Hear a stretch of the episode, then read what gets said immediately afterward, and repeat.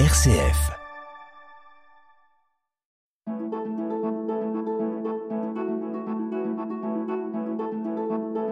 Itinéraire. RCF.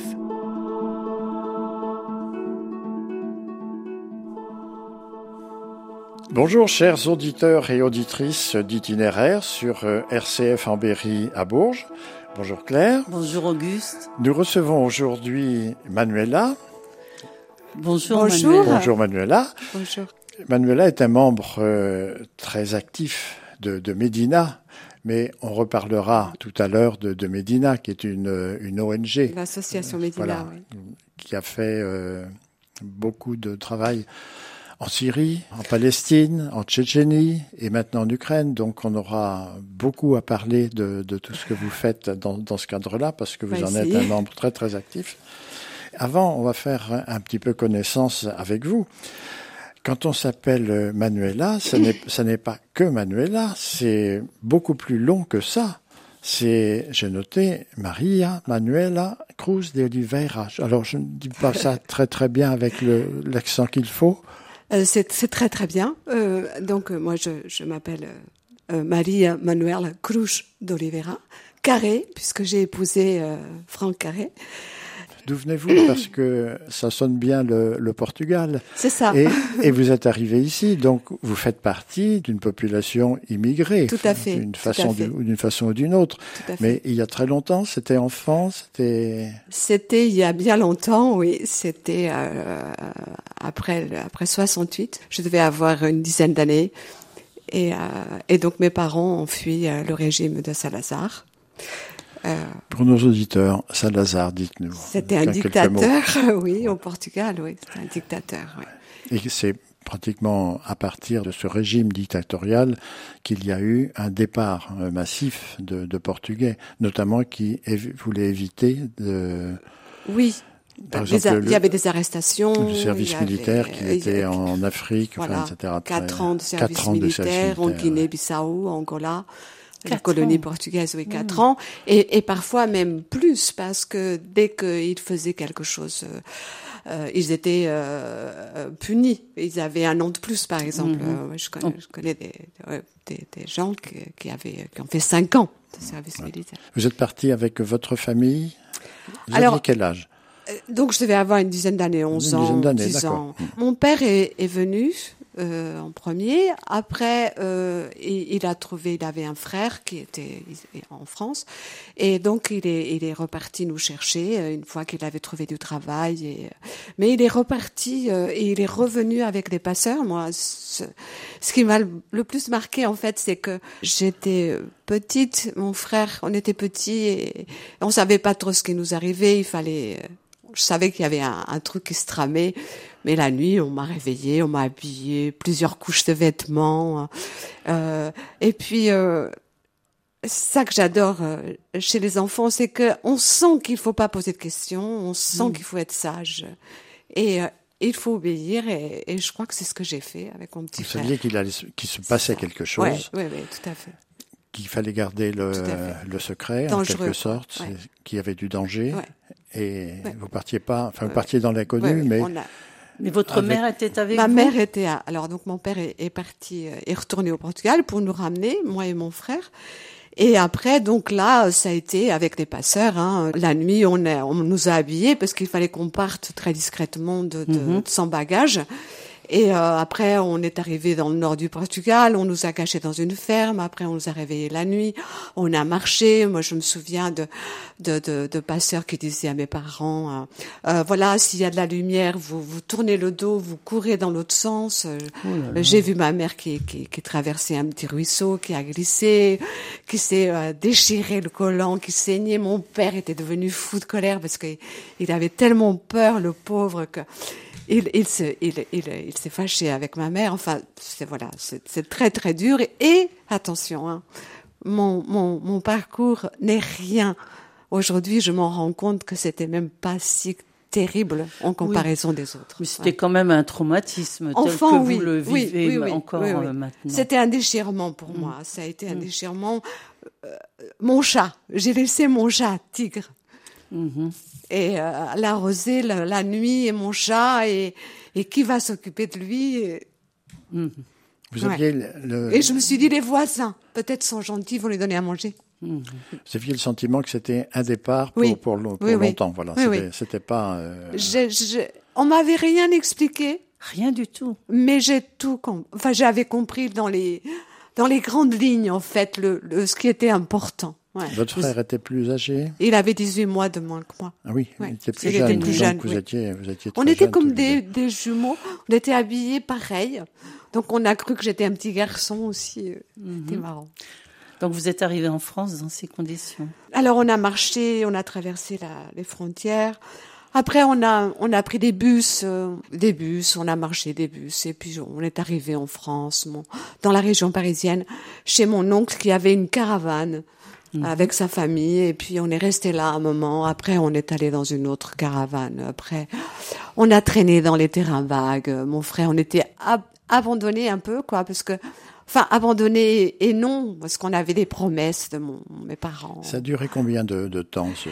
Eh bien, écoutez, ça a duré longtemps et euh, je n'ai jamais osé poser des questions très précises à mes parents parce que je sentais une grande souffrance pour eux de nous avoir traités de menés de la sorte.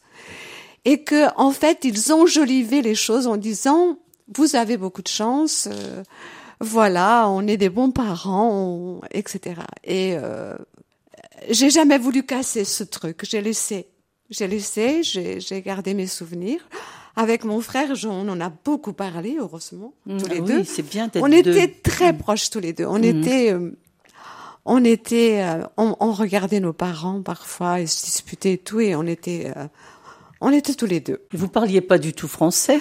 Ah Non, eh ben non. Je pense qu'on est resté clandestin un moment, le temps que mes, mes parents aient des papiers. À l'époque, c'était carte séjour, carte travail. Il fallait trouver des contrats de, de travail. Il fallait un contrat de travail pour avoir un permis de séjour. Et euh, je sais que mes parents ont beaucoup travaillé euh, pour euh, parce que les, les, les employeurs qui, qui, qui faisaient ces contrats, c'était grâce à eux qu'ils avaient le, la carte de séjour. Donc, euh, ils se permettaient parfois de, de demander beaucoup aux salariés, quoi. Les gens travaillaient énormément. Ils osaient rien contester. Je sais que mon père, il a fait des heures, des 60 heures, des, et toujours avec le sourire et toujours, euh, voilà, quoi. Enfin, c'est, le, malheureusement, c'est comme ça. Et vous êtes allé à l'école euh, vite? Oui, euh, vite, non, pas vite, parce que euh, il faut, il y a le permis de séjour, puis après il faut trouver un logement. Oui. Il faut des certificats de logement euh, pour avoir le permis de séjour. Mais comment, quel souvenir vous avez de, ben, du début, c'est-à-dire à l'école, vous ne parlez pas français D'abord, j'ai des souvenirs de, de quand j'étais à l'école primaire au Portugal, puisque j'ai fait l'école primaire, hein.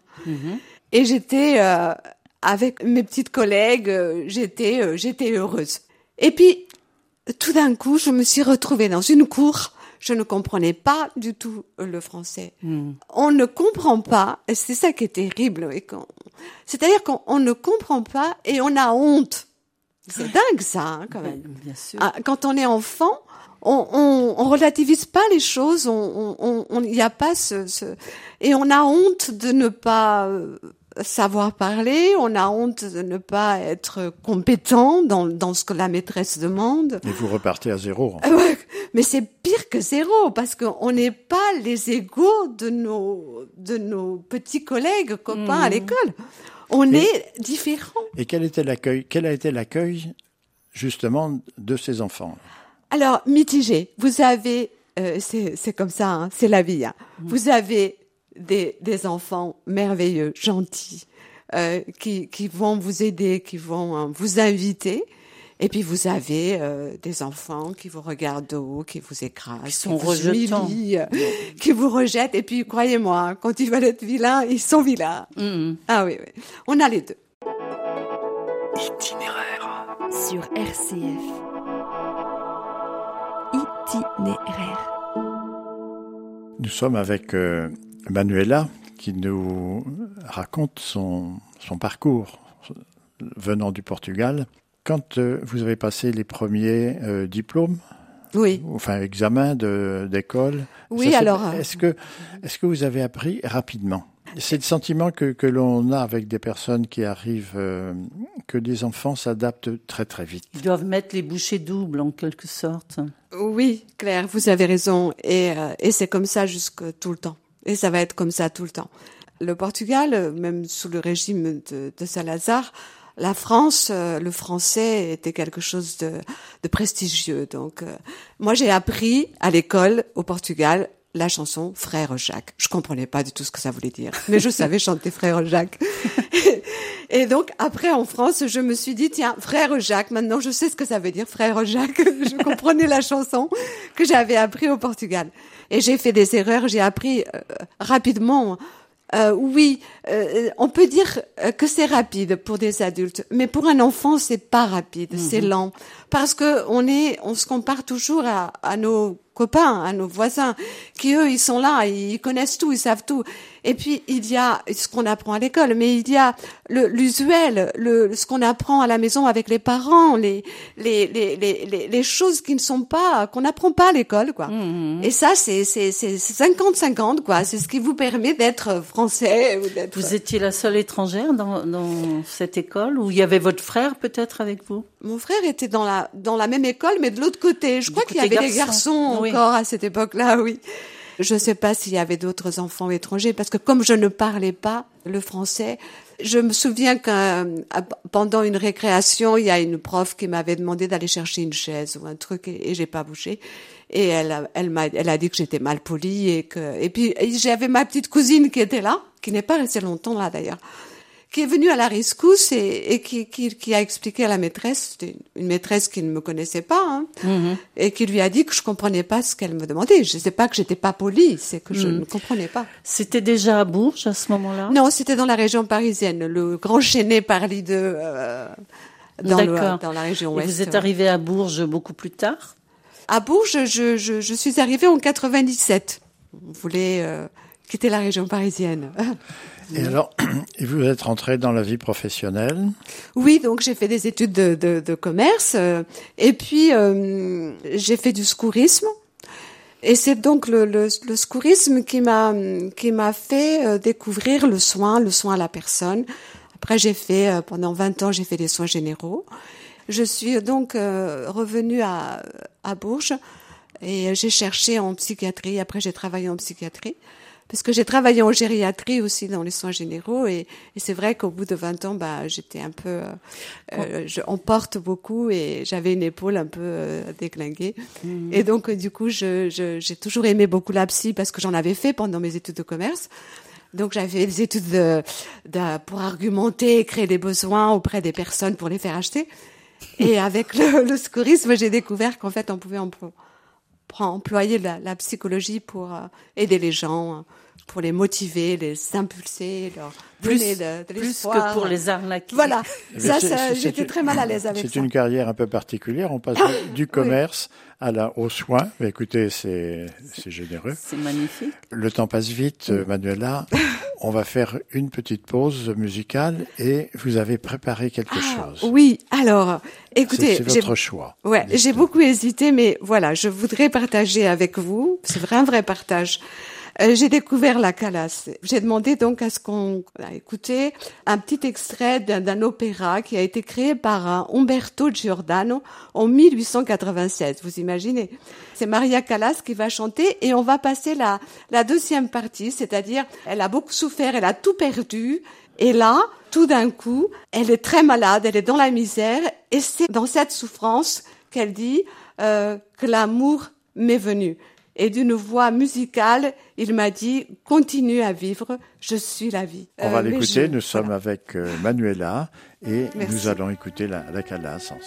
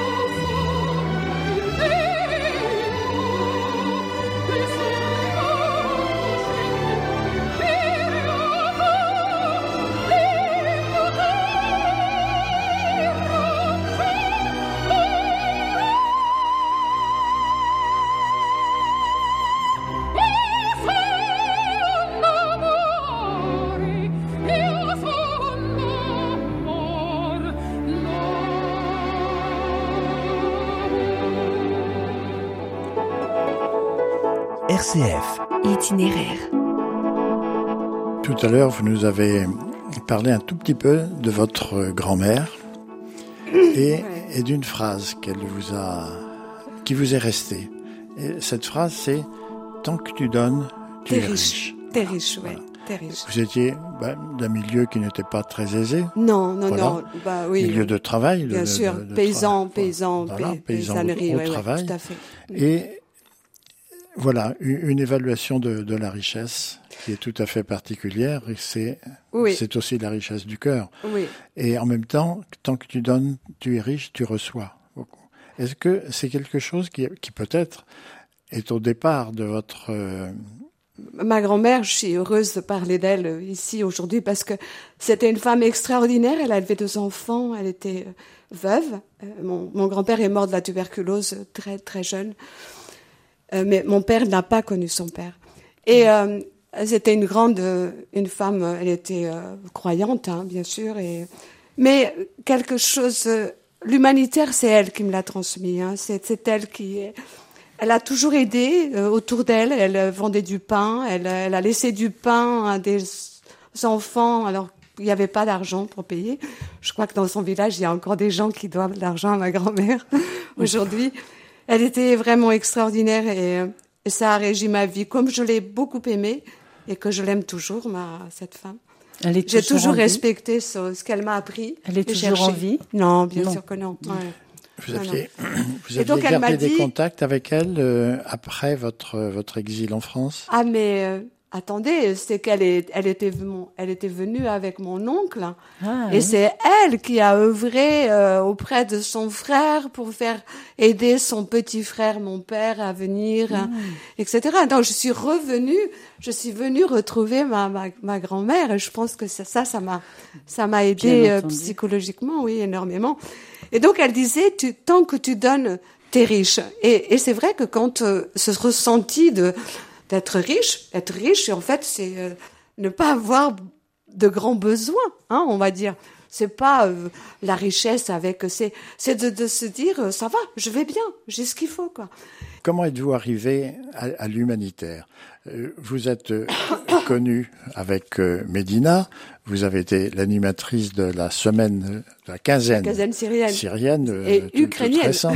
et Cette année, ukrainienne, il y voilà. avait les deux. Mais avant, vous avez tout, tout le passé avec euh, Médina. Oui, oui, c'est euh, c'est c'est la, une la histoire. Palestine, euh, ouais, voilà, euh, la Palestine, la Syrie.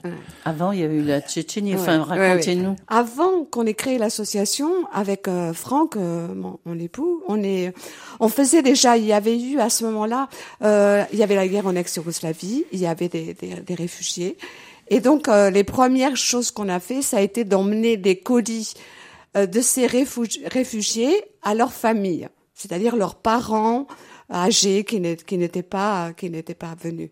Et on a commencé comme ça. On a on a on est parti avec les cartons plein la voiture euh, distribués avec les adresses euh, en, en Bosnie-Herzégovine.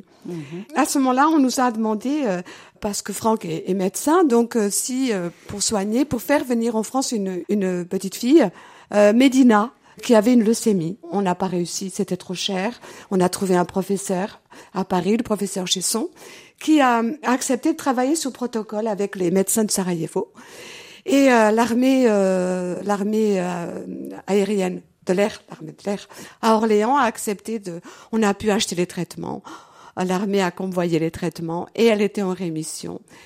Comme c'est plus facile au niveau administratif euh, pour faire l'humanitaire de créer, d'avoir une association plutôt que de demander à d'autres associations, on a créé l'association Médina et elle s'appelle Médina parce que c'est c'est c'est cette petite fille et c'est toujours elle que je vois parce qu'on l'a suivie, on on est allé la voir à l'hôpital, on lui a apporté des cadeaux. J'ai pas de photo de Médina parce que je n'ai pas voulu, je j'ai pas osé. Elle avait perdu tous ses cheveux, elle était. euh, Je n'ai je n'ai jamais pu la prendre en photo parce que c'était pour moi déplacé. Je le je- je- j'ai une carte postale qu'elle m'a envoyée. Elle a quel âge aujourd'hui? Elle est décédée. Elle est décédée. Elle était en rémission jusqu'à ses 18 ans. Parce que voilà et après elle est elle est décédée euh, d'une pneumonie un problème complication C'est une image qui vous reste euh, très forte. Très forte. Parce que vous avez.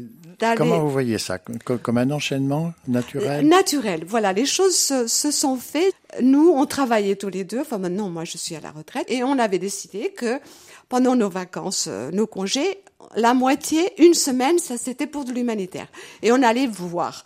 Donc, effectivement, on a réussi à rentrer comme ça à Pristina, au Kosovo. Euh, Le petit couple, là, euh, on, avait la paix, quoi. On nous embêtait pas. On regardait, faisabilité de transport, de convoyage, etc. Et c'est comme ça qu'on a noué des contacts avec un journaliste à, à Podgorica, au Monténégro. Dans l'avion, on avait trouvé, on a pris le monde, on a vu qu'il y avait un journaliste qui était interdit à Pristina. Enfin, en fait, no- nous, c'est l'actualité et puis c'est le hasard. Et, euh, et en fait, il n'y a pas de hasard. Je crois que c'était Ben comme oui. ça. Il fallait que ça soit comme ça, quoi. Itinéraire, itinéraire, itinéraire. Itinéraire sur RCF. Quelles sont les, les- les images qui vous ont peut-être le, le plus marqué Aujourd'hui, euh, il y a, y a pas de pays. Il y a des enfants, il y a des femmes dans le monde. Évidemment, euh, mes pensées, elles vont dans les régions que j'ai, où j'ai été, mais euh, il y a celles que je vois euh, à la télévision et, et où je peux me- m'envoyer parce que je, je, je ça m'étouffe tellement, c'est c'est horrible. Je trouve que ça, ça fait notre association, elle a été créée en 98 et depuis on se Avec une mission précise que la vous mission pouvez nous, nous redire. les plus les plus faibles, d'aller là où les grandes ONG ne vont pas. Les invisibles. On s'est accroché à des associations qui nous ont dit là, on peut pas aller. Il y a un petit camp, il y a 60 personnes, il y a une centaine de personnes. Et nous, on allait là, dans ces camps, et on achetait des matelas, on, on achetait des- du savon, des dentifrices, enfin, parce que les gens, ils- c'est horrible, quoi. Quand on peut même pas se laver, euh, c'est épouvantable. Il y a des choses qui, qui, qui restent que vous avez créées. hein. C'est l'école, enfin les enfants en Palestine. C'est une maternité en Syrie. Oui. Quels sont les Rééquipement médical dans d'autres hôpitaux comme la Tchétchénie, la Bosnie, l'Ukraine aussi. On a déjà rééquipé des blocs, euh, acheté du matériel chirurgical. Oui, oui. Mais euh, excusez-moi, j'ai oublié votre question. Euh, C'est, je Est-ce trouve qu'il qu'on y a- n'avance pas. Est-ce qu'il y a quelque chose que vous avez créé qui vous reste en, en mémoire, quelque chose que, que vous chérissez? C'est euh, bien traiter les enfants, écouter les enfants, c'est la culture de la paix. On a aujourd'hui la Palestine est encore euh, dans les projecteurs. On a une, euh, un soutien psychologique à l'enfance à Gaza.